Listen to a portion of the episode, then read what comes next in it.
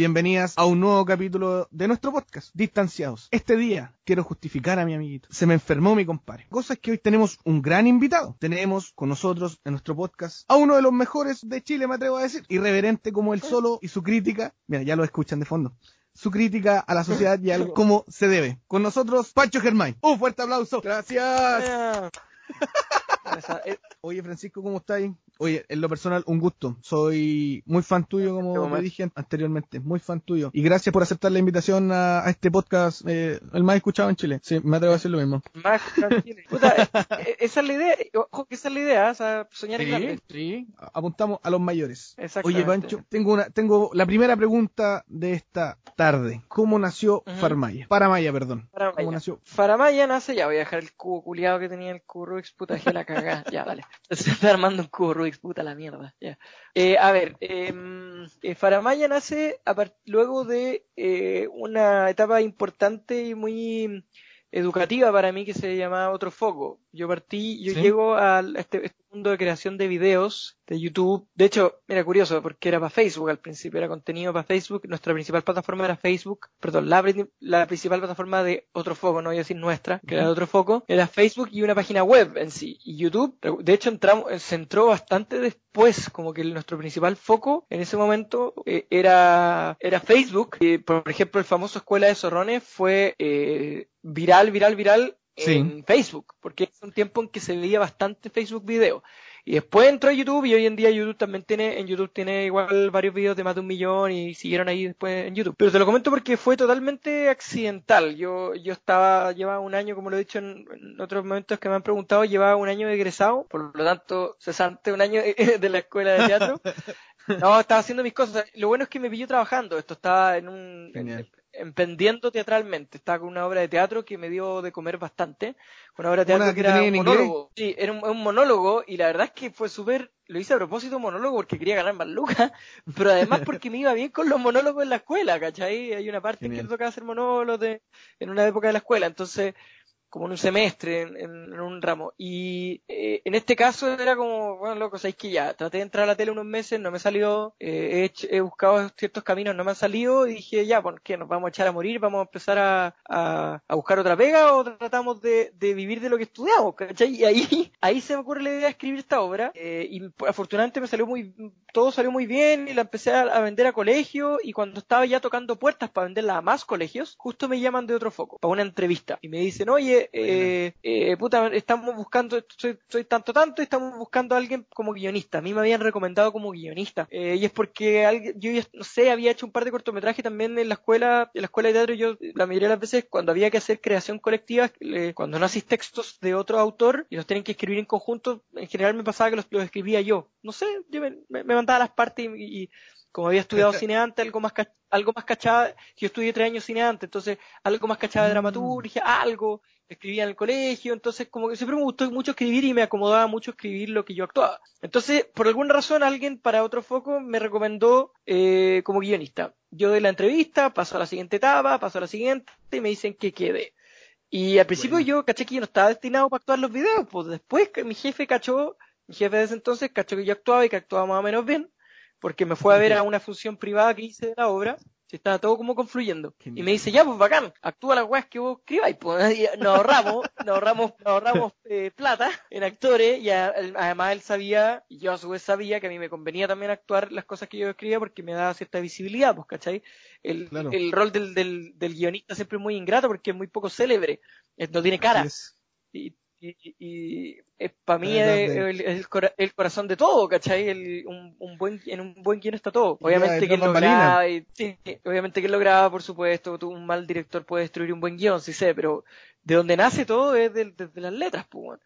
El tema es que parto en otro foco y era una, es que otro foco era una plataforma que pretendía, pretendía ser miscelánea, eh, de hacer mucho contenido, pero rápidamente se dieron cuenta de que lo que mejor le iba era la comedia. Y ahí estuve un tiempo y respondiendo de manera muy larga una pregunta corta, es que no es necesario responder para Faramaya No, pero está bien, no existiría, no existiría probablemente si es que, de la manera que existe, si es que yo no hubiera pasado por otro foco. Pasa un tiempo en otro foco, estuve como un año y medio, un poco menos, y yo me di cuenta que no había mucho más a dónde ir, que otro foco, mi estadía en otro foco no tenía mucho futuro, que mi punto es, en, en un año y medio más iba a estar a donde mismo, y era prácticamente lo que se me estaba diciendo. Y a mí no me acomodó y no quería, y tenía, además quería eh, seguir explorando nuevas cosas, eh, tenía un jefe que a su vez, como buen jefe, decía lo que le gustaba y lo que no, entonces había muchas ideas que, por ejemplo, videos de Faramaya que en otro foco no se hubieran permitido. No, porque, porque le parecía fome o porque X cosas. Por ejemplo, hay varios videos que yo hice en Faramaya que en otro foco no, no pasaron el corte y que le fue bien.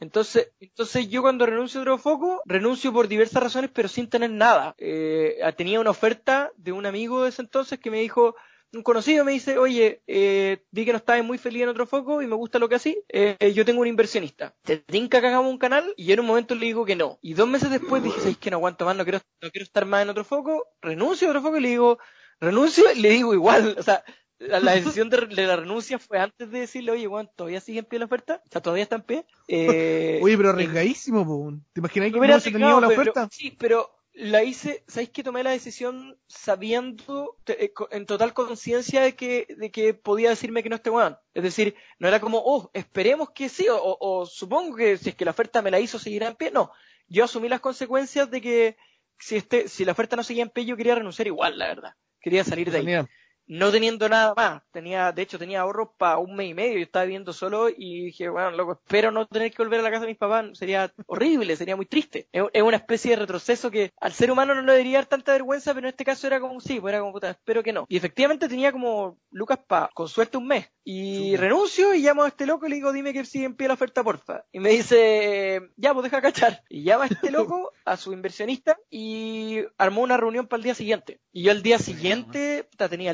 una presentación de una, la creación de un canal, era el proyecto. Y armé, puta, el mejor PowerPoint de mi vida. con gráficos que ni entendía, weas, así, animaciones la raja que no tenía idea de lo que, ah, no, sabía de lo que estaba hablando. Pero con una propuesta de un canal de exclusivo con- eh, humor, eh, videos cortos, con tal formato, eh, con este modelo de negocio, etcétera, y ese mismo día el loco me dijo que sí. Eh, entonces yo estuve, yo recuerdo que fue maravilloso. Yo creo que fue un lapso de dos días, o sea, yo estuve dos días diciendo, alcancé a estar dos días sin pega. Y eso era algo que jamás me esperé. Yo pensé cuando, cuando renuncié, no sabiendo si esta oferta seguía en pie, dije, puta, en una de esas voy a estar un mes, dos meses, quizás qué sé yo tenga que hacer Uber, no sé, no me acuerdo si fue en 2017, sí, pues había Uber.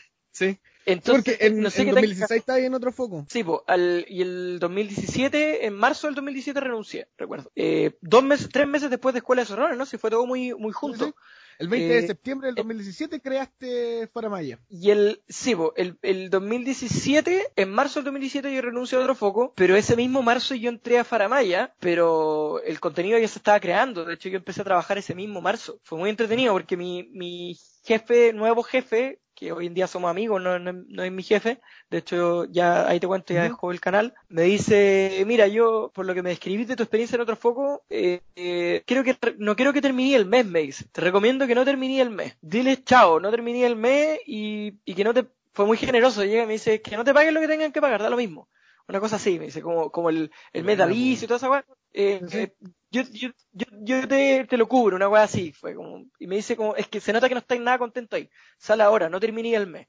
Y eso fue lo que hice, y yo al tiro, sí, es que sí, como que baja De trabajar en algo. Sí, en y algo que no te yendo como los últimos 15 días. sí. Entonces, mira, otro foco fue una súper buena escuela. Yo aprendí muchísimo. O sea, yo no tenía planes de entrar a. Tenía planes tal vez de hacer un canal antes de entrar, pero estaba full con mi obra. Entonces, esto de crear contenido para internet y crear. Eh, trabajar de, de la manera que se trabajaba para otro foco fue una súper buena escuela. Yo creo que fue súper importante para que después yo pasara a. pudiera hacer Faramaya de la manera que lo he hecho actualmente. El punto es que eh, yo en marzo ya, de verdad, dos días después de haber renunciado, estaba con una nueva pega. eh, eh, partimos ya en, en abril grabando video y lo estrenamos en septiembre porque nos tomamos más tiempo para crear más contenido. El- en otro foco fue igual. Otro foco, yo partí trabajando a, a principios del 2016, pero el canal se estrenó en junio del 2016. Tenía, Mm. Tiene que haber una especie de delay para tener harta creación de video. Lo mismo que las teleseries. Las teleseries Sí, sí. se pone a grabar, se graban, no sé, 40 capítulos y se estrenan cuando ya tenéis 30 o 40 capítulos grabados, ¿cachai? Esto fue lo, fue, Puta, perdona que si estoy medio latero, pero... No, tranquilo, tranquilo. En lo personal estoy bien interesado. Eh, es que así, fu- así funcionó, pues entonces yo estaba eh, ya en marzo trabajando y estrenamos el canal, se estrenó el primer video en septiembre, Sí, sí, el, el 20 de septiembre del 2017. ya, no, no me acordaba de eso, Eh, y allí éramos tres, y ahí ya habíamos grabado bastante, pero la idea era, era, no sé, pues grabábamos como uno al mes con harta producción, y después cachamos que teníamos que llegar al, al, al número de tres o cuatro al mes, mínimo, para que este canal Ah. tuviera éxito. Después pasaron varias cosas, son, sería muy, muy largo de contar, pero después, a fines del 2017, como que termina, nosotros teníamos un contrato, lo- los, tres que trabajamos ahí, termina ese contrato y eh, después, a principios del 2018, es decir, luego de un poco menos de un año de Faramaya, porque Ujú. acuérdate que si bien se en septiembre y yo partí en marzo, eh, se acaba el contrato de Faramaya y Faramaya ya no tenía más sueldo para los, para los tres, para los dos que estábamos ahí.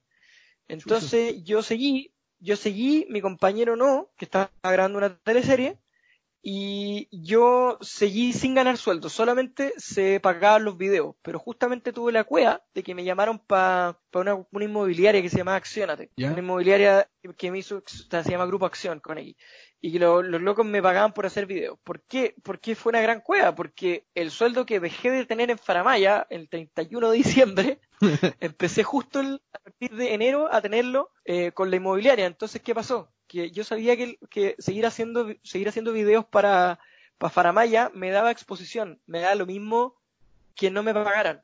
Mientras Sí, financiaran los videos, porque los videos eran financiados, eran, financiados por el, el- el inversionista, pero yo no recibía un sueldo por ello. Y hay gente que me decía, pero bueno, loco, ¿para qué lo así? Porque yo ya tengo un sueldo en otro lado por hacerle video a esta inmobiliaria, video de branded content, ¿cachai?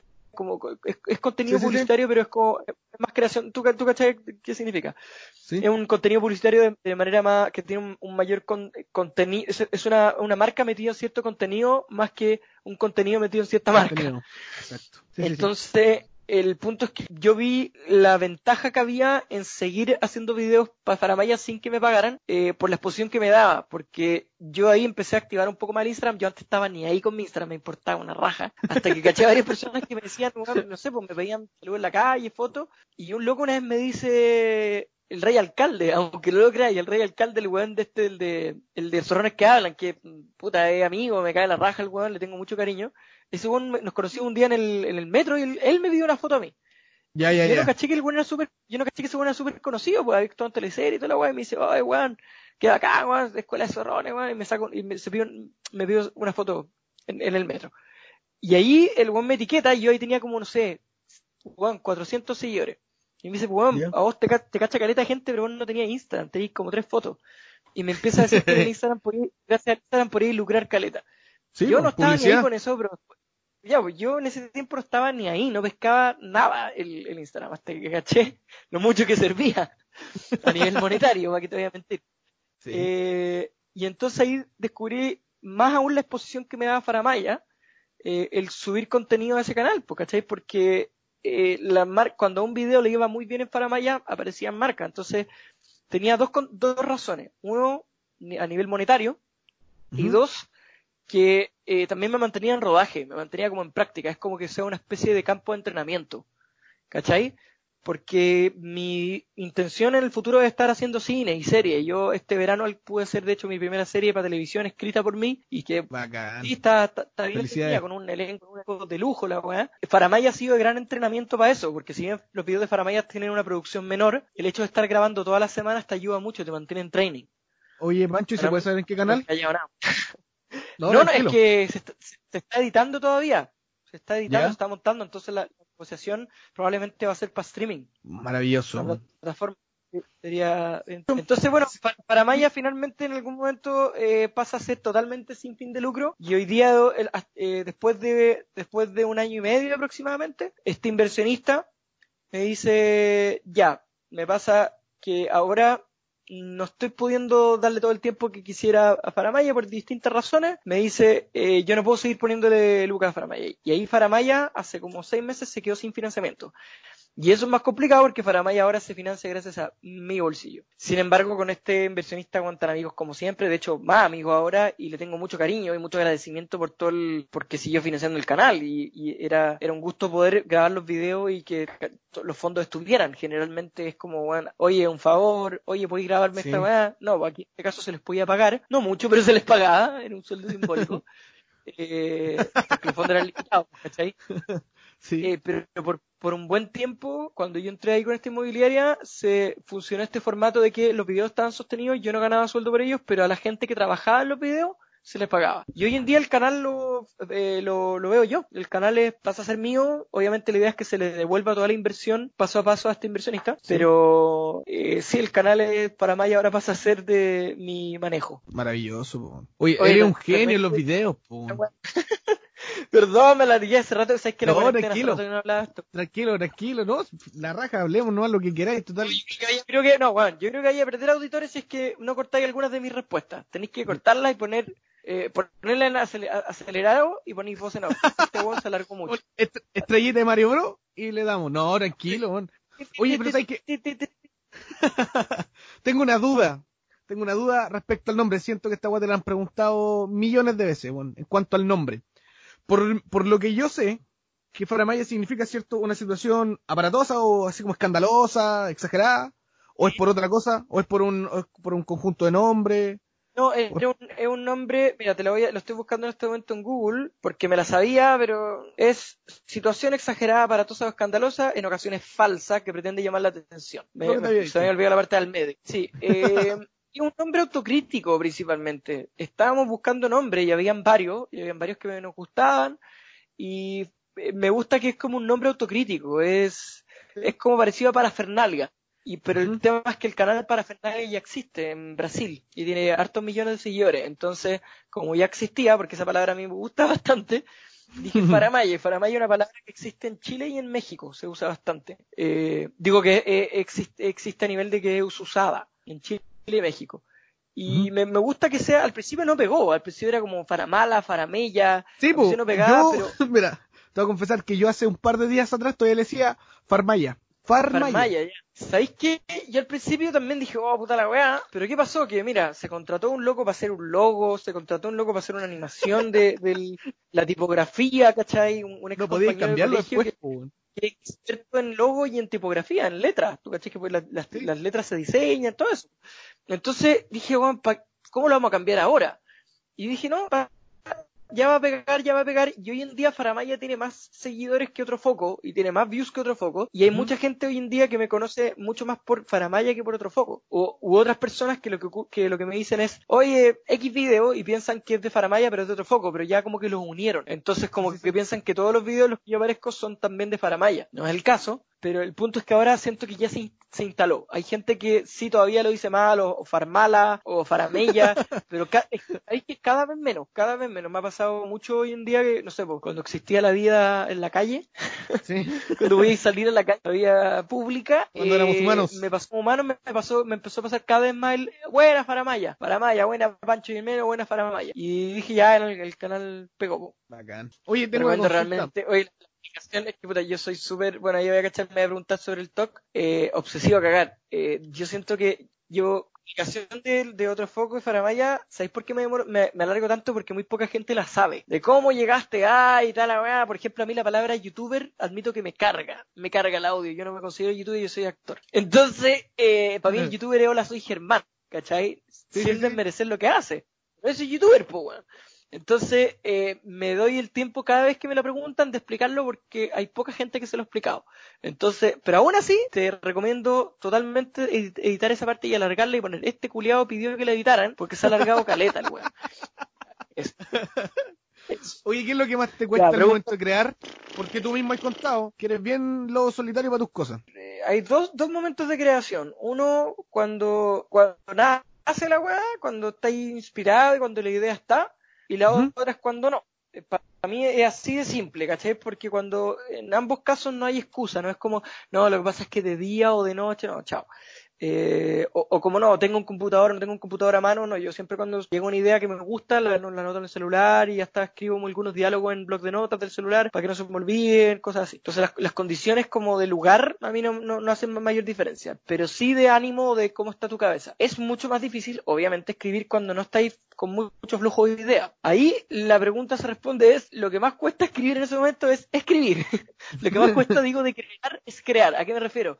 Es, es realmente una importante dificultad crear cuando no estáis con idea. Eh, y lo importante es ahí ponerte a escribir nomás. Y darle y escribir una página y borrarla entera y, ponerte a trabajar. Y como dicen, no sé si era Picasso, creo que es Picasso que dice que la creatividad te pille trabajando. Es una vez que estáis trabajando, es como, es como ponerte a jugar, no sé, un partido de fútbol sin calentar. Eh, es mucho más difícil si te ponías a jugar de una. Si esperáis que la cosa salga buena de una, eh, no, pues te va a salir mala. Pues. Entonces el calentamiento, el trotecito antes de entrar a la cancha es como equivale para mí a ponerse a escribir sin mayor inspiración. Es decir, escribir y si sale malo da lo mismo, pero ya te pilla en rodaje y a los 15 minutos ya está como, de verdad funciona parecido, es como que el cerebro hubiera eh, hecho un calentamiento. Obvio que no siempre sale y me pasa que yo sí, me he pegado sentadas totalmente inútiles, así como, bueno, escribí tres horas y es una basura, me ha pasado.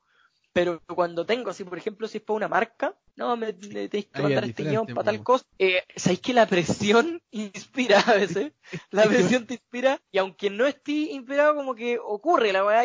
A ver, ojo, si llamemos la inspiración, no va a crear una obra maestra, es que la cuestión funciona para lo que te están pidiendo.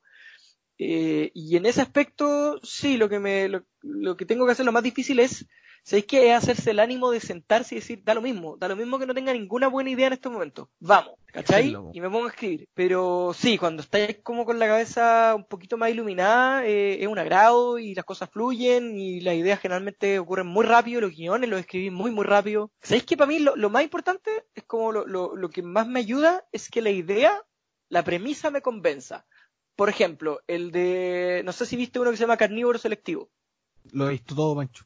Todo. Ya, ya. Todo. todo el restaurante es, es que esto es interesante lo que pasó con eso porque me pidieron de Australia si lo podían hacer, como que me pidieron los derechos, como que tuvo harto, harto revuelo ese video. Eh, no me lo esperaba para nada, porque además se hizo de manera super indie, no lo hice con el camarógrafo que tenía siempre, el sonido no era bueno. Pero yo recuerdo que la premisa de ese se me ocurrió de la nada. Generalmente se me ocurre, no sé, pues me estaba lavando las manos y dije, oh, ¿qué tal? Un, un restaurante donde el gallo le ofrece todos los animales posibles, ¿cachai? Y es como los pingüinos y todo, que, todos los animales son comestibles. Y generalmente se me ocurre con un texto, se me, se me, ocurre con un texto en particular. Por ejemplo, lo del león. León africano, que dice aquí, siempre viene como con un texto acompañado, que viene a la mitad del guion. Y si eso ya me convence, para mí es mucho más fácil partir porque tengo algo desde donde partir, tengo una premisa. Y ahí es mucho más fácil, estoy inspirado o no, es decir, tengo esa idea que me llegó en un momento, qué sé yo, de mini inspiración y con eso puedo partir, aunque no esté tan activo de, a nivel cerebral. ¿Se entiende? sí, sí, yo entiendo puedo, estar como, con una flojera impactante, que no quiero escribir nada, no quiero ni respirar, pero si la premisa la tengo de tres días antes, para mí es mucho más fácil partir como que ya tengo un escalón. Y si es que además tengo la premisa y además estoy activo y estoy como inspirado y quiero y ando con, ánimo para escribir, todo es más fácil. Pero sí, eh, eh, y nuevamente respondiendo una pregunta de manera larga, lo más difícil es cuando no tienes, cuando no tienes ninguno de eso. Es sentarse a escribir sin una buena premisa. Eso es lo más difícil de todo, lejos, porque si estoy en blanco, estoy en un desierto. Sí, es complejo. Con el tema de la cuarentena, ¿cómo te has llevado? ¿Qué, tal tu cabeza? Bien, bien, bien. Eh, a veces sí me siento atrapado y necesito salir. Yo soy una persona bien casera últimamente. Antes, antes incluso de la cuarentena me había puesto cada vez más casera y yo creo que tiene que ver con la edad. Ya tengo 32, lo cual es como, oh, no pensé que iba a llegar a tener 32 algún día.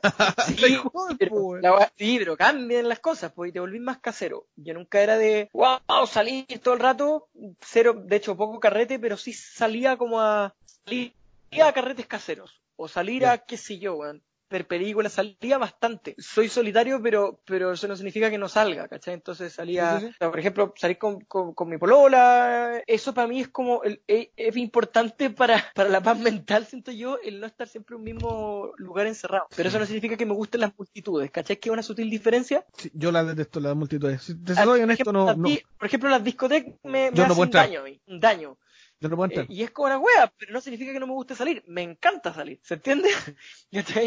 Pero las discotecas Sí, son te un entiendo, daño. te entiendo perfectamente. Sí, admito que los conciertos también es como puta, súper contado. Stevie Wonder fui eh, cuando vino el 2015, 2014, si no, no, 2013. 2013 y fue la cagada, después fui a Queen, pero son contados los conciertos en que digo, oh, weón, bacán. Eh, eh, evito las multitudes. Entonces, no ha sido tan terrible, pero sí pasa que yo siento que el ser humano no está diseñado para quedarse siempre en los mismos lugares. Entonces tiene sentido eh, y no me cuestiono para nada el hecho de que de repente, de repente esté un poquito más irritable o de repente me sienta medio atrapado o medio desesperado y digo, man, es la cuarentena. Y como que hago un ejercicio de, mind, de mindfulness, medio meditación y digo, bueno, este, no me tengo, tengo por qué sentir culpable por este pensamiento.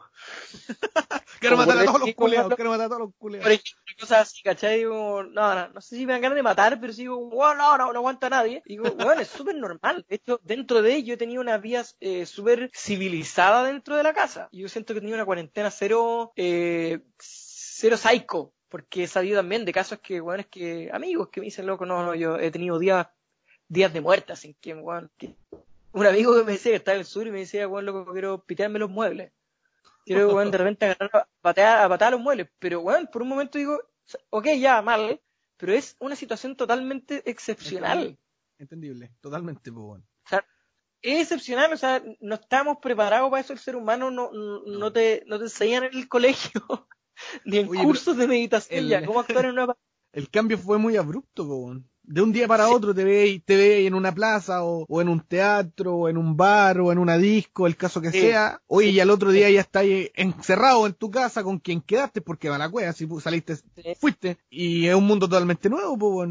Sí, son nuevos hábitos, son nuevas costumbres. Eh, yo, puta, caché que yo además yo estoy en un sector, yo vivo en Ñuñoa y es el sector en que estuvo siempre en cuarentena, que nunca salió, excepto dos semanas hasta que se volvió la cuarentena total. Pero ¿Ya? cuando empezó la cuarentena, nosotros fuimos, y además yo en mi casa nos encuarentenamos un poquito antes, ¿cachai? Salíamos, aunque no estuviera decretada, y de repente se decreta cuarentena y nosotros fuimos la de las primeras en comu- comunas y tuvimos un mes y medio continuado. Después cuando, Oh. recuerdo que cuando se levantó en este sector de Ñuñoa fue como que yo sa- salí, iba en mi scooter, que tengo un scooter eléctrico, y vi, vi parecía un comercial, como la gente salía de sus casas al, al patio de entrada, así como a bueno, elevar como la.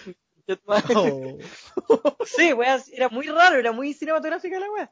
Sí, es que Eh, yo, y, y después yo he aprendido muchas cosas. Vale, no, termina, disculpa. No, no, dime, dime. Que digo que yo he aprendido muchas cosas a través de esta cuarentena. Por ejemplo, ¿Ya? había una weá que me cargaba y me carga hoy en día para la gente que me carga, weón, estrechar la mano. Y, y Ah, no, buena. no es por tener un toque, no es por nada de, de los bichos. Me, me da paja. O saludar de besos en la cara, weón. Todo. Me carga, weón. Me Eh, carga, me carga, me carga. El, el, el ex inversionista de hecho de Faramaya me decía eso, po, que Ya. no- nos juntamos un- una vez así también, con mascarilla y toda la weá, y me decía, eh, qué bueno que esto se vaya, porque a mí me cargaba dar la mano, me cargaba dar la mano.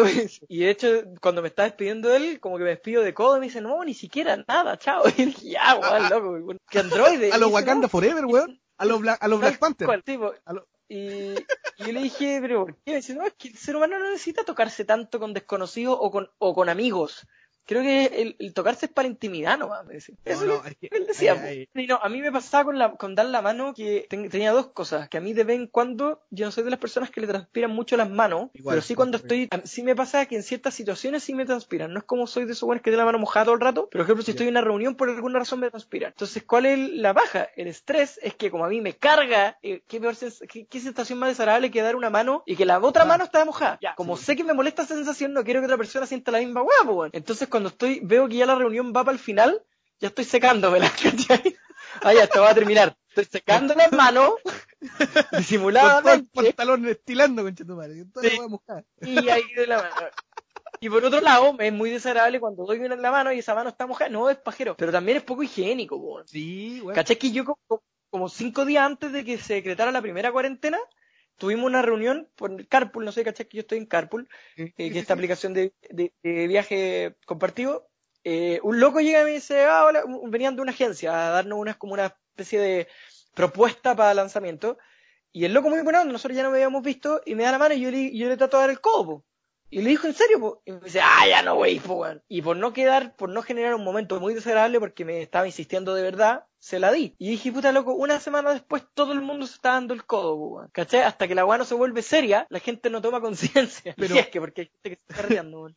Ah, antes del tema de- del coronavirus y todo, nosotros, o yo, yo me hago partícipe, yo creo de una masa igual gigante, nos reíamos y nos burlábamos de los coreanos porque andaban con esta weá en, la- en las mascarillas, weón, lo- ellos no- allá. Sí.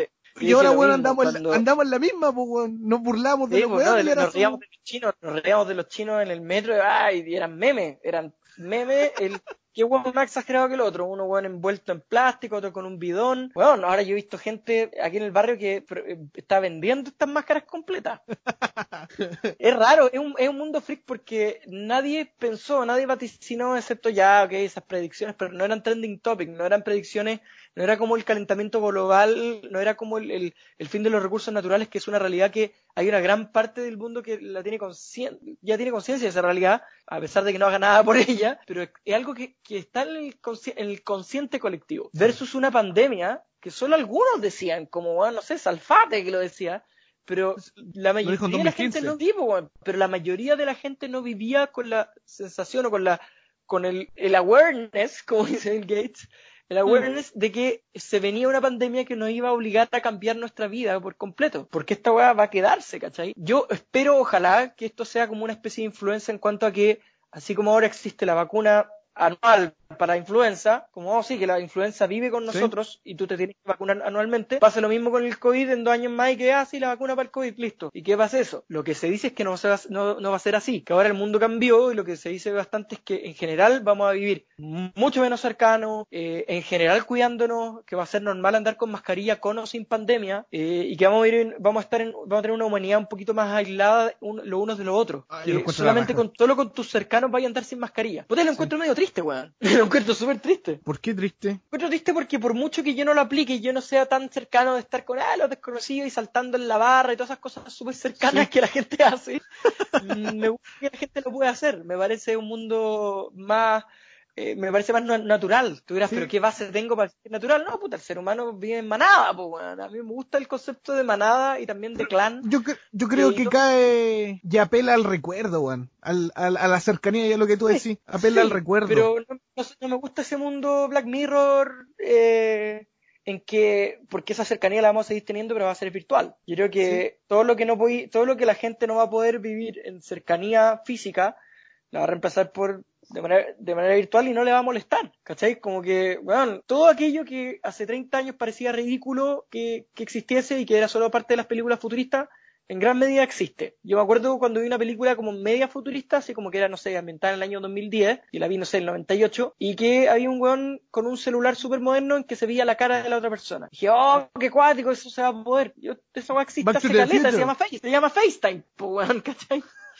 No, el punto es que el poder ver a la persona con la que habláis y poder mostrarle, oye, mira dónde estoy, era antes un concepto futurista y esa weá existe hace tiempo. Yo recuerdo que mi viejo lo decía cuando yo era chico, vaya a poder hacer eso. Oh, y hoy en día es una weá real. ¿Por qué lo comento? Porque si, si yo te digo ahora que las conversaciones de Zoom de 10 años más van a ser con un holograma que se pasea por la pieza, mm, ya nadie debería reírse porque está claro que todas esas weas se van a poder hacer, pues, weón, ¿cachai? sí, sí, sí. Está claro, pues, weón, ¿cachai? Si tenía un. Tenía además, no sé si habéis visto los trajes, estos trajes, o sea, eh, te voy a mandar el link de Take on Gravity se llama. Es unos buenos que tienen una página de trajes como de Iron Man. No son cubiertos enteros, pero los buenos locos vuelan. Los, los que, los que suben, en el- los que andan en el mar, los que tienen como unos tubos gigantes en los Sí. brazos, ¿cierto? Eh, Sí, sí, lo he sí. cachado. Take sí, lo he Gravity. Bueno, hace 20 años esa weá ni cagando, pues, porque efectivamente existían los buenos de la NASA que volaban, pero lo que estos buenos ofrecen es una weá que tú te podés comprar, te entrenan, obviamente salís como 100 mil dólares, y estos buenos vuelan, vuelan por el mundo, ¿cachai? Y vuelan hecho un pico. Vuelan más rápido que una, que una lancha. Eh, dime por, por qué razón no sería posible que un holograma paseara por tu pieza eh, y ese es tu amigo. Me refiero al holograma a tu mejor amigo sí, que no necesita pero estar contigo. La la- tecnología del holograma ya existe. Sí, Existe- pero eh, no existe hace tiempo, pero son distintas barreras las que le hacen que no sea masiva. Po. El show de Michael Jackson, el de Tupac, no sé si cachaste Sí, esos videos. Ese- Era como si estuvieran ahí. Jackson Era muy creepy el de Michael Jackson. weón. Oh, weón. La hermana, como María Magdalena llorando, weón. Muy mal, muy No, mal. es acuático. cuático, es cuático. Y yo creo que está, en cierta medida siempre va a haber gente disidente y yo creo que voy a ser uno de esos que van a, va a querer ciertas cosas old school como ciertas cosas como, no, bueno, sabéis que no quiero una Polo Android, gracias. Y hay personas que no, que van a decir, yo voy con el cambio, y van a decir, sí, feliz, que, mi, que todos mis mi amigos sean programados, o que mi amigo no necesite verlos más bien eh, físicamente, sino que tenga que el buen viva donde sea o que incluso aunque viva un par de cuadras, no, tranqui, estoy bien si es que el buen me viene a ver holográficamente. No, no quiero tenerlo no cerca, no quiero, no quiero servirle una chela que sirva a él, entonces el weón conversamos. Que sirva solo el weón. La sirva sola y, y ahora sí puedo interactuar con él de manera holográfica y listo. Hace dos capítulos atrás parece que lo comenté. ¿Sabes Yo soy scout, como te comenté, soy scout y, y desde siempre, habrá sido mi grupo en general, siempre se nos inculcó el tema de la naturaleza y que la tecnología no era muy compatible con el movimiento, ¿cachai? Pero hoy en día en, la, en la pandemia y todo, se siguen haciendo actividades scout, pero de forma online. Yeah. que yo hace cinco o seis años atrás, cuando estaba como beneficiario, yo no lo creía posible. Si bien teníamos Facebook, estaba como pegando la videollamada, creo yo, pero lo veo muy lejano, lo veo muy, muy, muy lejano. Yo hoy en día ahora es parte de los sábados de los chiquillos, pues, ¿cachai? Y uno va adaptándose a eso. Yo, para mí, por ejemplo, lo veía imposible yo escuchar música en un campamento pero hoy en día sí es posible. Siempre se nos inculcó de que la tecnología y la naturaleza, el ser scout, como que no eran compatibles. Ya, te cacho. Entonces, claro, eh, va con lo que decís tú, el tema de, de lo old school, para mí, si bien en algún momento quizás no se pueda volver a salir en un tiempo más, pero hecho mucho de menos Vilche. Acá la precordillera de, de Talca, Vilche. yo creo que, yo creo que va a existir, yo creo que va a existir siempre una disidencia, de hecho, mientras más se, más se avanza y más tecnológico nos volvemos, eh, creo que más se fortalecen las convicciones de aquellos que dicen, no, para mí esto no es vida. Y no sé si cachaste, pero eh, cuando salió esta edición limitada de estos Nokia, como old school, que caché que relanzaron el ladrillo Sí, sí, sí. No era solamente para, no era solamente para abuelitos, hubo harta gente que lo empezó a usar de verdad. Que lo empezó a decir, ¿sabes que a mí no me gustó esta weá del touch? No me gustó el tener weón mi vida entera dentro del celular. Y sí, para algunos es, incompatible. eso es lo más terrible, porque si tú vivías en sociedad, o por ejemplo, si no tenés WhatsApp, se te va toda la cresta, no podís, no podís, la gente no te manda SMS. Pero aún así hay gente que ha insistido en decir, no, yo quiero tener, a mí me gustaba hasta esta etapa de evolución tecnológica, la etapa del ladrillo feliz tener el celular y feliz que me podáis contactar cuando queráis. Pero este celular es el que quiero. No solamente para los abuelitos, ¿cachai? Porque generalmente sí, pues le llaman aparato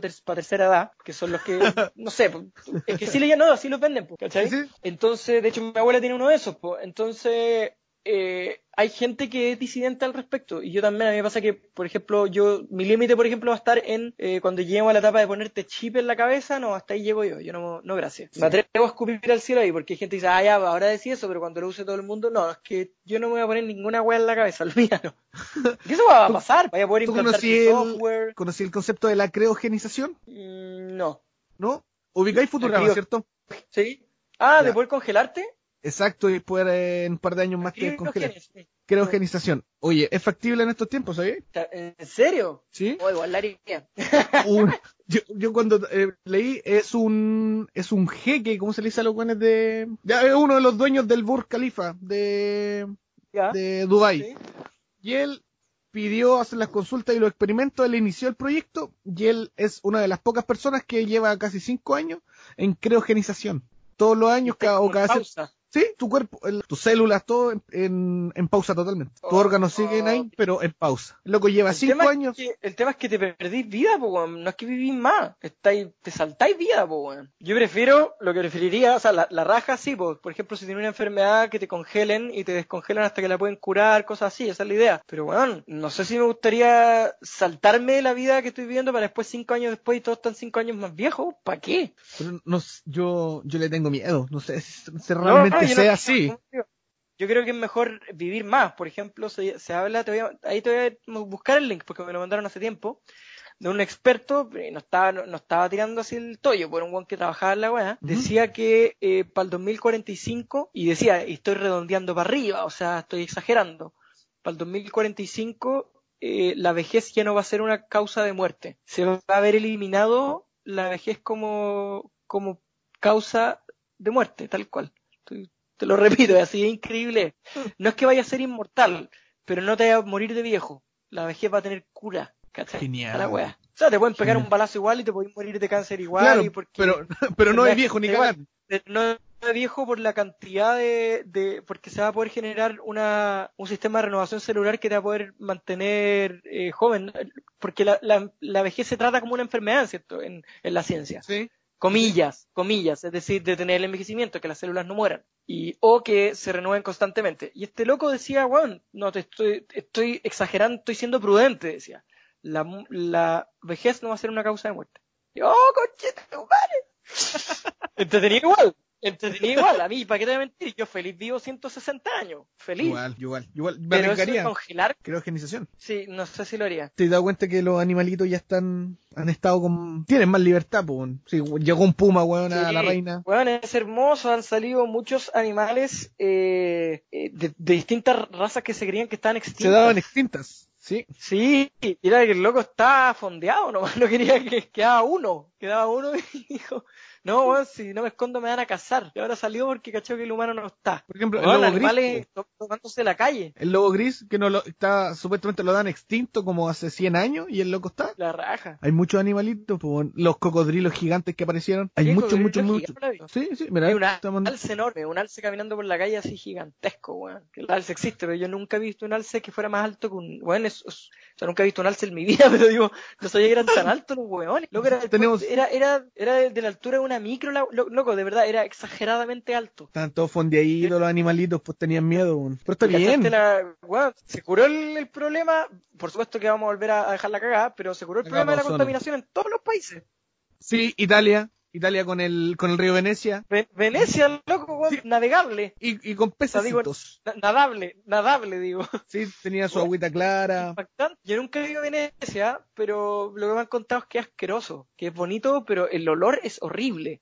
Es un asco. Que es muy bonito, pero es un asco, porque es un agua negra, negra, negra, que bueno, te caí y se te deshace la piel. Entonces es bonito, es romántico lo que queráis, pero ahora debe estar más bonito que nunca, ¿cachai? Pero si veía agüitas turquesas y todo. pues. Sí. Los Avengers lo predijeron. En el, en el puente iban a haber ballenas, avistamiento de ballenas. Capitán América lo dijo. El Capitán América dice que en el- no, en el, no, no era el San Francisco, era el Hudson, el río Hudson. Ah, sí, sí, sí, tienes razón. Nueva sí. York.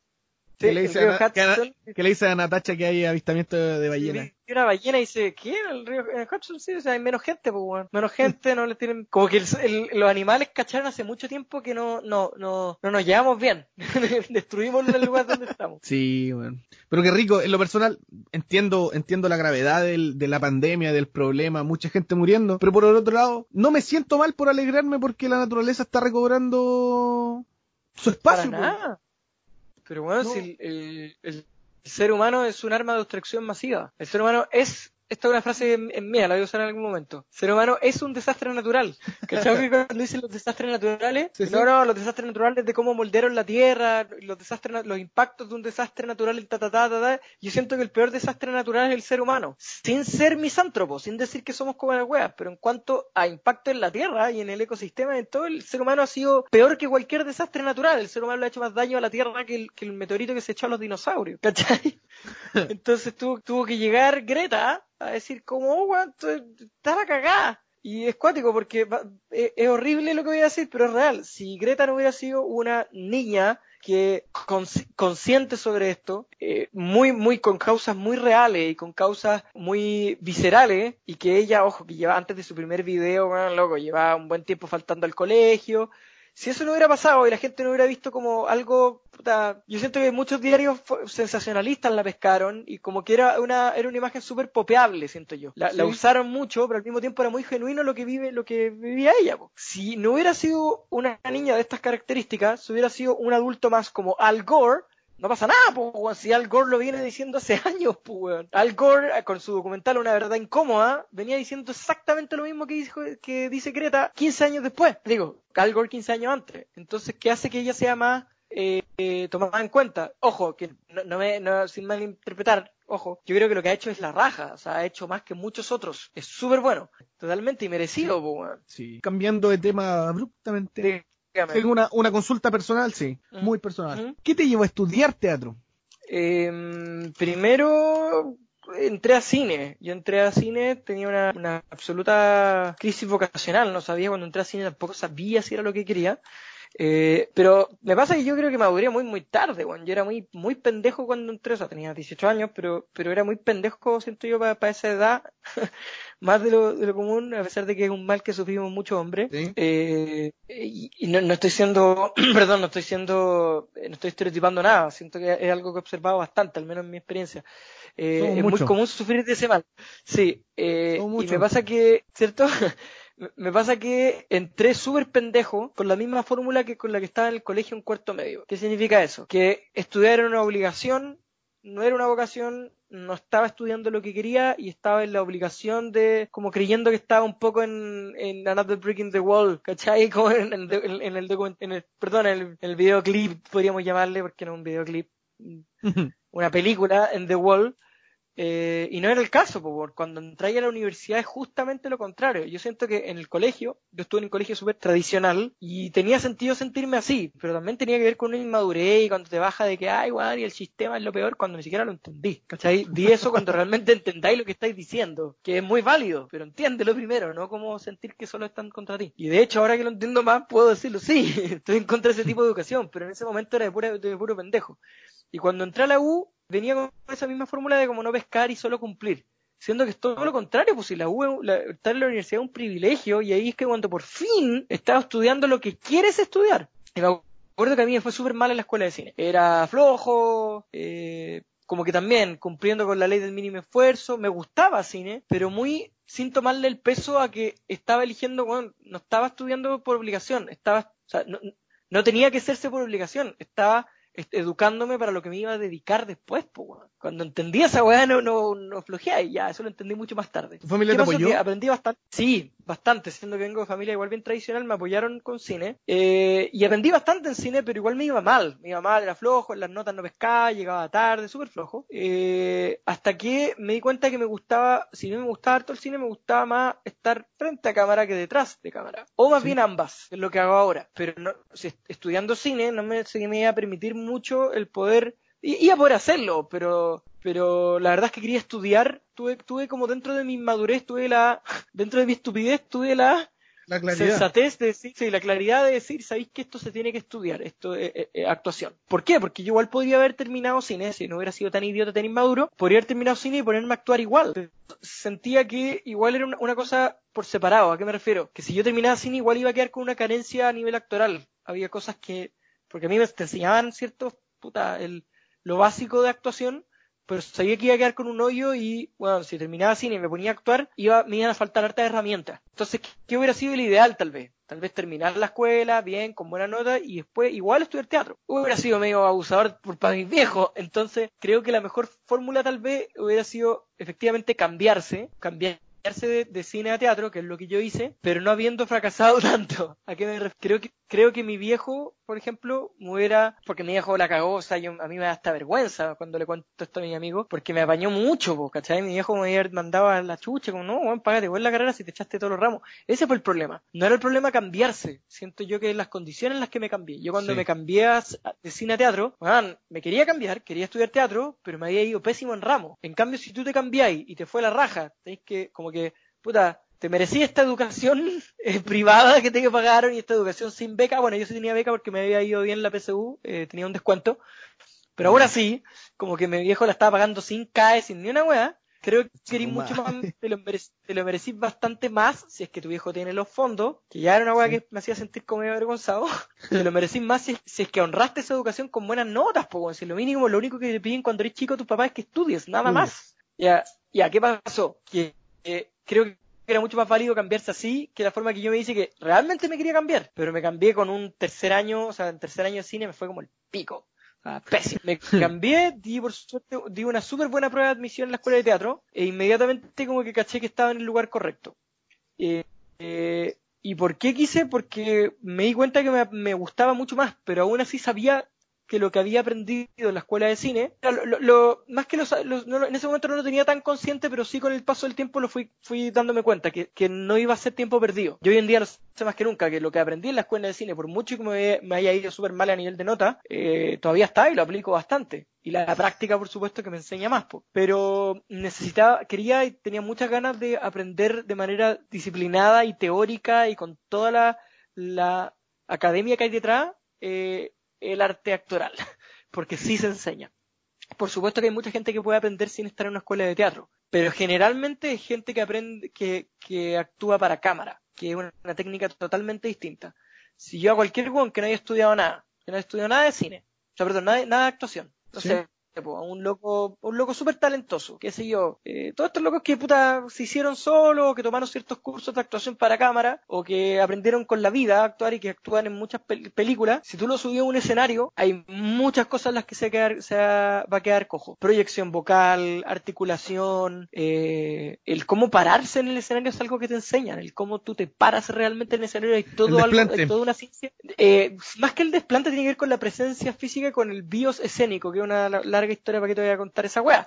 El punto es que hay toda una teoría que se aplica que va detrás de eso. Eh, cuando a ti te pasa que no sé si has visto obras de teatro o no sé, conciertos en que si, oh, no puedo parar, no puedo parar de ver a esa persona y todos los demás parecen que están invisibles. Todo eso es algo que sí, hay gente que lo tiene y que nació con eso, pero hay otras personas que lo pueden adquirir. Eso, aunque no lo creas, la presencia escénica tú la puedes adquirir porque es algo que se estudia.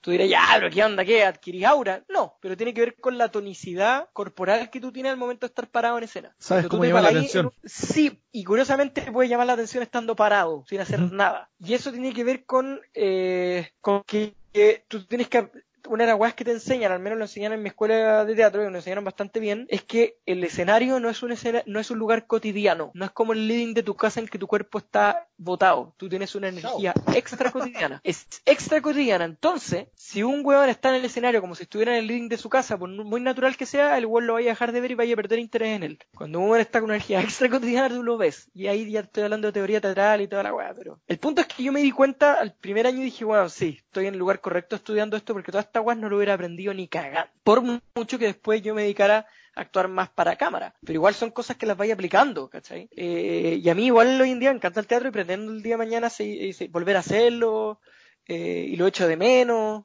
El tema es que hoy en día no lo hago, primero hay una pandemia. no, no, pero hoy en día no lo hago, debo admitir que es por un tema de tiempo. Estoy con otros proyectos y también, para que te voy a mentir, es cuando tú le dedicas tiempo al teatro, tenés que asumir que monetariamente va a ser eh, sí, monetariamente va a ser menos atractivo que otras cosas. A no ser que hagáis teatro comercial. El teatro comercial es un teatro más de espectáculo, que se hace en casino y que tiene todos sus géneros, y no es lo que me interesa hacer a mí. Entonces, si yo hiciera teatro, no sería intencionalmente teatro comercial y tengo que asumir que es un teatro que probablemente va a generar mucho menos dividendo y que es más que el dividendo que te genera es más vocacional. Eh, y no, pucha, te, acabo de contar que en el verano grabé una serie, o sea, estoy todavía full abocado a eso, grabando en la casa. Si ahora la pandemia no estuviera, yo estaría todavía, no sé, eh, viendo el eh, videos para afuera, ¿cachai? Digo, eh, afuera en locación, me refiero. Gracias a la pandemia, te digo, nació este, el tema del podcast, pues, Yo me iba a presentar para hacer stand-up, como te dije antes. Y me vi frustrado, me viene, me viene el sillón de mi casa a las 2 de la mañana llorando por no saber qué hacer.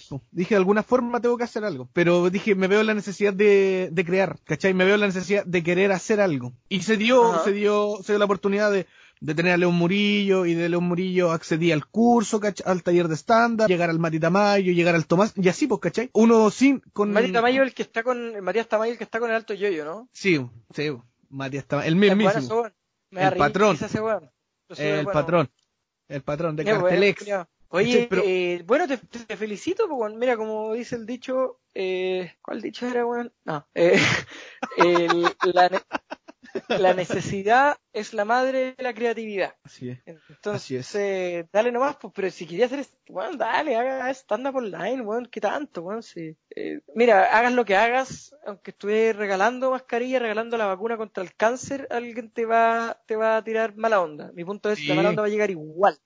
Si es que ese es tu miedo a hacer stand-up, hazlo igual y hazlo porque te gusta.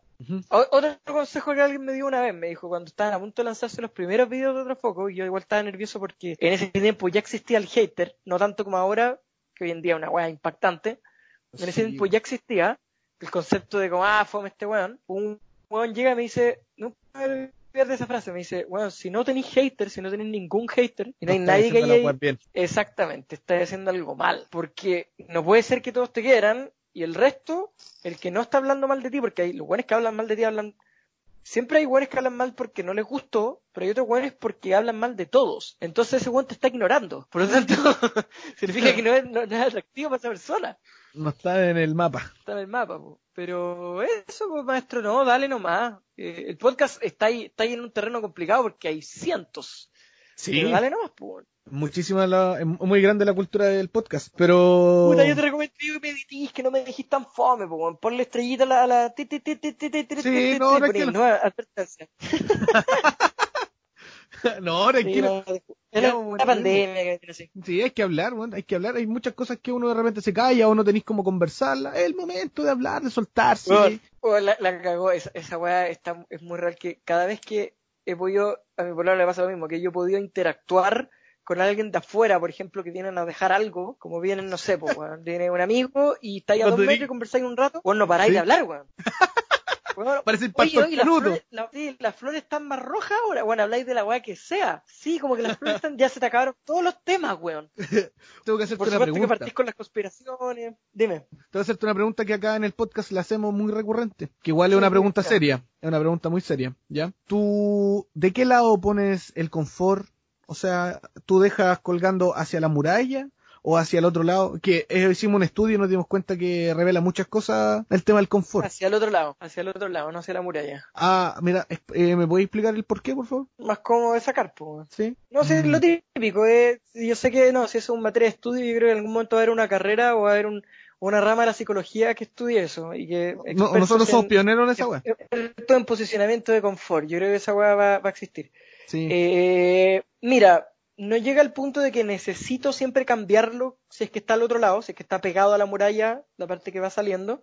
Eh, pero sí prefiero que esté así, entonces la mayoría de, los- de las veces lo cambio, pero depende qué tan depen- depende qué tanta paz quiero tener conmigo mismo, weón. Depende qué tanta paz quiero tener conmigo, sí. Hay veces que no me importa, no me importa que el mundo esté alineado, entonces pico, chao.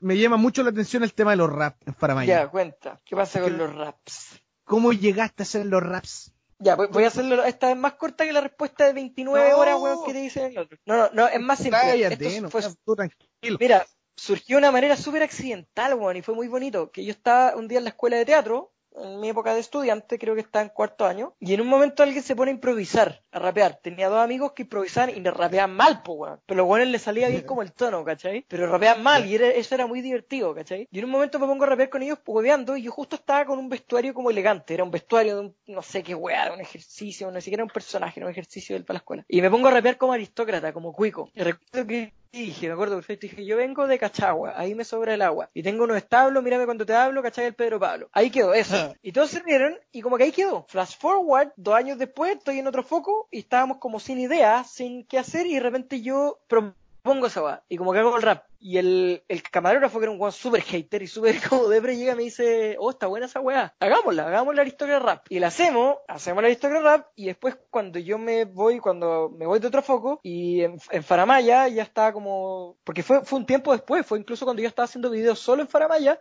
que seguí con los raps, porque se hicieron dos aristócratas rap, y después Sí. ya en, en Faramaya, estando solo, hice El rap el rap del cura, eclesiástico. el- exactamente, exactamente. El rap del cura Reinaldo. Y ese se me ocurrió porque como primero le había ido bien a Aristócrata Rap años atrás, años atrás, como si fuera mucho, eh, un año y medio atrás, me pasaba que yo veía esa teleserie. Yo en ese tiempo veía eh, Perdona nuestros pecados. ¿Cachai? Y yo dije, weón, entonces. yo, comen- yo comentaba y dije, no la vi entera, o sea, sí, como que me sal, no, me salté estos capítulos, pero el punto es que vi la primera como temporada antes de que la alargaran, y dije, weón, este cura es como el pico, es un weón, es un gángster, es terrible malo, weón, es como súper gángster, el weón, vi una escena en que el weón echaba a su mamá de la casa, porque le decía, weón, niño, hijo mío, no debería estar, no debería estar tirándote una colegiala, es como lo, lo que diría cualquier mamá, el weón la echa a la casa y tenía tuberculosis, chao, eh, el weón llega a una escena en que el weón había estaba recién había tirado con la colegiala y se pone y se pone el rosario, así como recién tirado, ya me he visto, me pongo el rosario, chao, me voy a predicar. Eh, le dice a su hija que su hija, o sea, perdón, le, dije- le dice a su mina que su hija se había muerto y era mentira, o sea, weón, weón, weón malo. Yo dije, ya, tengo, tengo que hacer un rap medio gangsta de este weón. Y lo hice y la weá fue un éxito. Y le fue tan bien porque la- a la una la, de la, protagonista de la tercera lo resubió. Y esa weá cambió todo. Eh, y después con, me di cuenta que los raps le iba bien, pues, weón. Y me gustaba y me iba me, me salía fácil la rima. Eh, no me considero rapero para nada, pero porque los admiro mucho, le tengo un total respeto. Hay toda una ciencia detrás. eh, más que ciencia, es un arte la weá, sí. Por algo es- significa rhythm and poetry, pues, weón. Entonces, eh, de ahí nace. Nace de una weá, de un- una talla de la escuela de teatro, tal cual. Que nunca pensé en el momento en que tiró esa talla que se iba a transformar en un video Aristotle Rap que le iba a ir bien y después que iba a ser el rap eclesiástico y todos los rap que he sacado. Y el rap histórico que también. gobierno. Ese fue, ese fue un desafío. yo, eh, yo creo que el que más me gusta a nivel musical. A mí igual, lo personal también. Aunque sí, soy re fan del rap eclesiástico, la cosa es que me lo aprendí de memoria, weón. Pero el, el, el de la primera junta de gobierno, me gusta la forma en que se dan los pases, ¿cachai? Cuando empiezan a rapear entre ellos, el obispo y el otro, yo me cago en la risa, pues, weón. Y eso me gusta mucho. Porque además tuvo, tu- tuvo varias voces, es el que tiene más voces lejos, el que más personas Sí. cantando y eh, está, está bueno. Ese yo, la verdad, no me esperé que quedara, ni cagando me esperé que iba a quedar tan bueno, debo decirlo. Era muy ambicioso. No, lo que pasa es que el caro con el que trabajo es una máquina, ¿cachai? Entonces yo tengo una idea, la compongo y él hace que esa idea suene la raja. Y hace los arreglos. Generalmente yo hago la melodía y él hace los arreglos, ¿cachai? Y hace que esa melodía ya suene mejor y le inventa melodías a esas melodías, a com- a melodías de acompañamiento, eh, y hace que todo suene mejor, ¿cachai? Entonces, eh, puta, él, de, de verdad que si yo esto lo tuviera que hacer solo, sonaría como las weas, ¿cachai? Por ejemplo, ahí en la Aristocrat Rap podéis ver un caso, porque la Aristocrat Rap es una base de YouTube, una base cualquiera. ¿Cachai? En cambio, lo otro, eh, des- desde, el, desde el rap eclesiástico para adelante, toda la música que he hecho ha sido con ayuda de este cabro. Bacán. Bueno, es, es lindo el tema de mezclar el- la comedia con, con el rap. Lo personal siempre me ha llamado mucho la atención el tema de los rap como chistosos. Hay un rap en YouTube El que rap se llama... Es un género.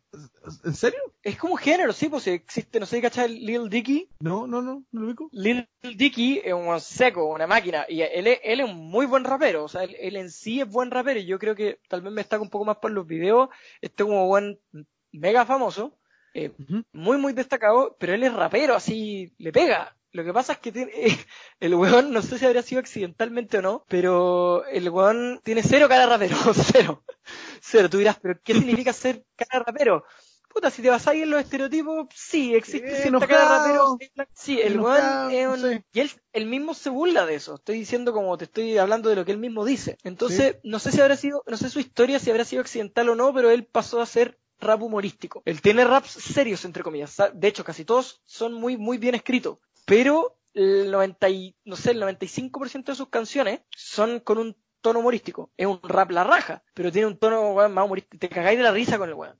Tiene una canción con Snoop Dogg que a toda raja y es para cagarse la risa. Entonces, de hecho, tiene una canción en que él se burla de que le da lata de ser un, de que todos lo vean como un rapero de humor y que no lo vean como un rapero de verdad. Bacán, bacán. ¿Cómo se llama? No, un Disculpa. género, Lil Dicky. De hecho, él compuso una canción que se llama eh, Earth. We love the Earth. It is a planet. Que es una canción Mm. que es para el ambiente. Sí, sí, sí, sí, sí. sí. Que el video, el videoclip, el videoclip son puros animales eh, con voces de cantantes famosos y es, es digital, es como formato Toy Story. Es como, Dave. digo, computa. El rapero que decís tú se llama Dave Burr. Exactamente. Claramente no tiene cara de rapero, pues, weón. Este weón, No, una, col- una colflor en la cabeza, ese weón. Sí, pues y él se burla de que es judío, blanco y que es cero rapero, pero el weón es una máquina. Es seco, seco, seco, seco, seco el weón. Él es comediante, pues, Pancho. Es que es, sí, pues es comediante el weón, pero de verdad que es un rapero que, weón, yo he preguntado a weones que realmente saben de rap y me dicen este weón es seco como rapero, pero es humorístico, ¿cachai? Pero no, me gusta, me gusta esa, esa magia de, de- del rap con, con el humor. Siento que tenéis que tener una cabeza, weón, extraordinaria para poder mezclar tanto como lo, lo humorístico con lo musical, pues. Puta, eh, se me ha dado, ¿cachai? Eh, se me ha dado hasta afortunadamente, mira, debo decirte una weá, yo muy pocas veces he sabido cuando a un video realmente le va a ir la raja cuando no. Hay ciertos videos que yo digo, ya, sé que este video va a tener buena crítica. Por ejemplo, la chunté al de la teleserie turca, no sé, me imagino que lo viste. Para Sí, mí, sí, este, sí. este video, yo, ese es el más cercano, si tú me preguntáis cuál es el humor que más te gusta hacer, eso es lo más cercano, un humor un poquito más elaborado, El de más lo- Monty el de los Python. gemelos. El de los gemelos, ¿cachai? Ese es como el humor que más me identifica y el que más me- de los, más- los que más me gusta hacer. Y ese video, de alguna manera, yo sabía que en nivel de recepción le iba a ir bien, pero también sabía que no iba a ser viral, porque lo viral generalmente es un poquito más leve, un poquito más pop. Entonces, yo, para mí no fue sorpresa que le fuera bien a zorrones que hablan, porque es un poco más pop. Yo no creo que esté malo. pero un poco más pop, ¿cachai? Y como sabía que a Zorrones ya había pegado el tema de Zorrones, que soy yo, puta, eso se lo a decir que el mérito ahí fue de mi, de mi jefe de otro foco, que si bien Escuela de Zorrones es un video que escribí yo, la idea es de él. El weón editó un par de cosas del guion, las cuatro veces le ocurrieron a él, pero yo escribí los personajes y que esto eran las clases, pero la idea era de él. Me dice, escribe una weá sobre un weón que le enseña a otro weón a hacer zorrones. Yo nunca pensé que le fuera a ir tan bien, le fue increíble. Por lo tanto, cuando yo hice zorrones que hablan, dije, ya, me tinca que le va a ir bien. YouTube, y sobre todo hoy en día, es impredecible, impredecible. Entonces, ¿qué te quiero decir con esto? Yo cuando hago los rap, tampoco sé si a la weá le va a ir increíble, ¿cachai? Hoy en día YouTube anda mucho más limitado porque desde febrero pusieron unas normas nuevas y es una paja, eh, porque restringen mucho más el contenido. Entonces ahora yo, yo, puta, yo pregunté, pues dije, oye, ¿qué onda? ¿Qué está pasando? Que mis videos no están, o sea, está bien, no, no he hecho ningún solo que hablan más, pero ¿por qué no están pasando en los 100.000? Y es porque ahora está eh, restringiendo mucho más el contenido y hay, hay ciertos computadores a los que derechamente no llega el video. Y no le avisas a los suscriptores, está súper limitado. Incluso yo pensé que tu video de, de las enfermedades venéreas con el coronavirus, ¿cachai? Sí. Tanto que, que lo nombraron, yo pensé que te lo iban a bajar.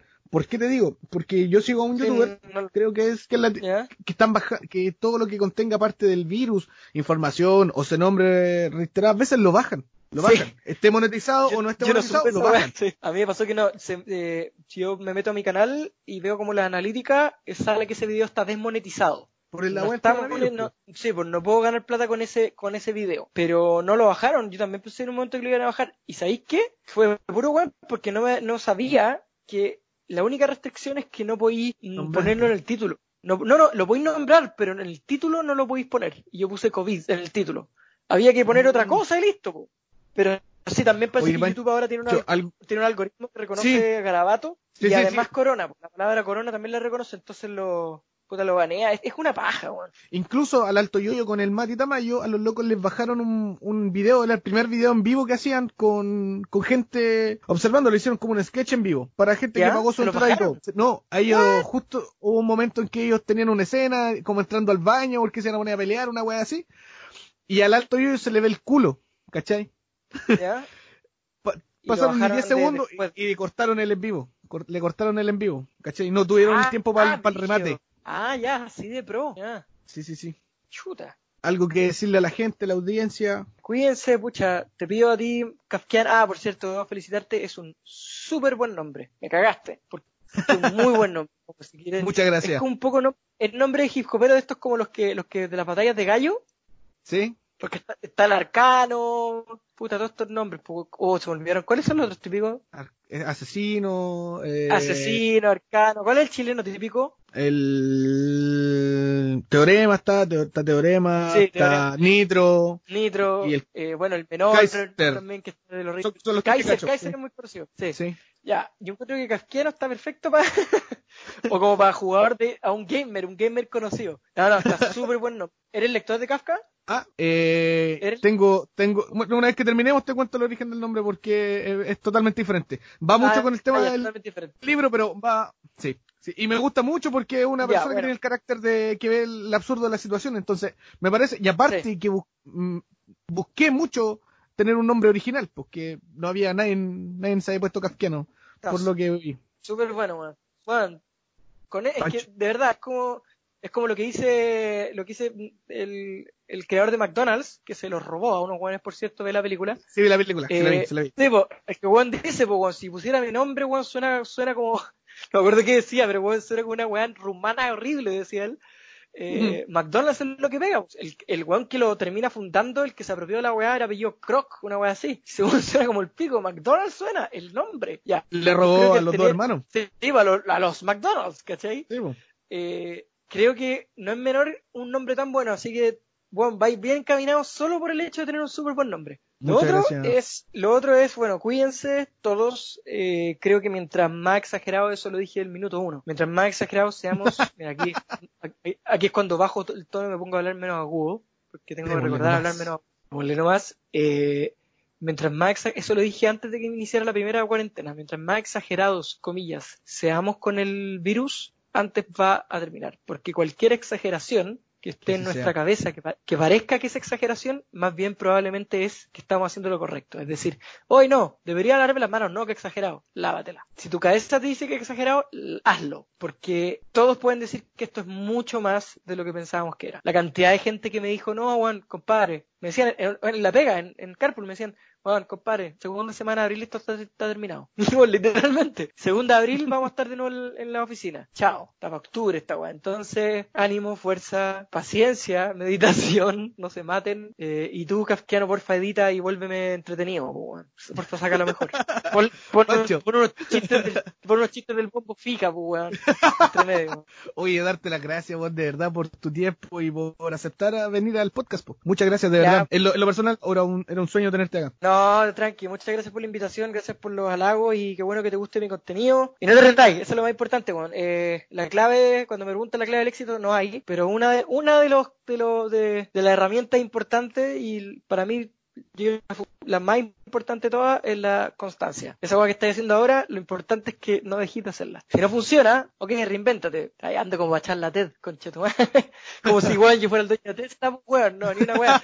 No, pero, pero me pregunta, por ejemplo, por ejemplo, si te puedo decir, weones que son más exitosos que yo, que están que le ha ido a la raja, te puedo decir que sea, sea a ciencia cierta que su clave ha sido, o sea, su, su principal distinción con respecto al resto ha sido que la constancia, que han seguido, seguido, seguido, seguido, seguido, y cuando les fue mal siguieron, siguieron, siguieron, siguieron. Más que el talento incluso, más que el talento. El tema es que sí, cuando no te va, exacto. Eso sí, obviamente, cuando no te va bien y veis que no te va bien, tenéis que cachar por qué no te va bien y seguir insistiendo y ojalá darle una vuelta, pero no eso no significa rendirse. Eh, exactamente, pues, Como dice, estupidez significa intentar 30 veces lo mismo buscando un resultado diferente. Oye, estoy bueno para las frases, weón. Póngale una, como en un ese no. no, que...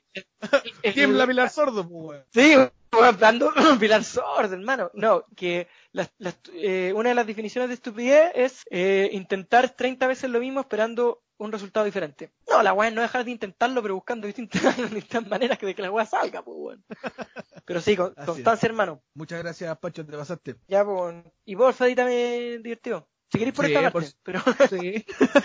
ya, sí. Ya, maestro. Abrazo y, y, el mago que se recupere. Está con, ¿qué? Laringitis, el weón. No, lo pescó para y se lo llevó para Colombia. Ya, dale.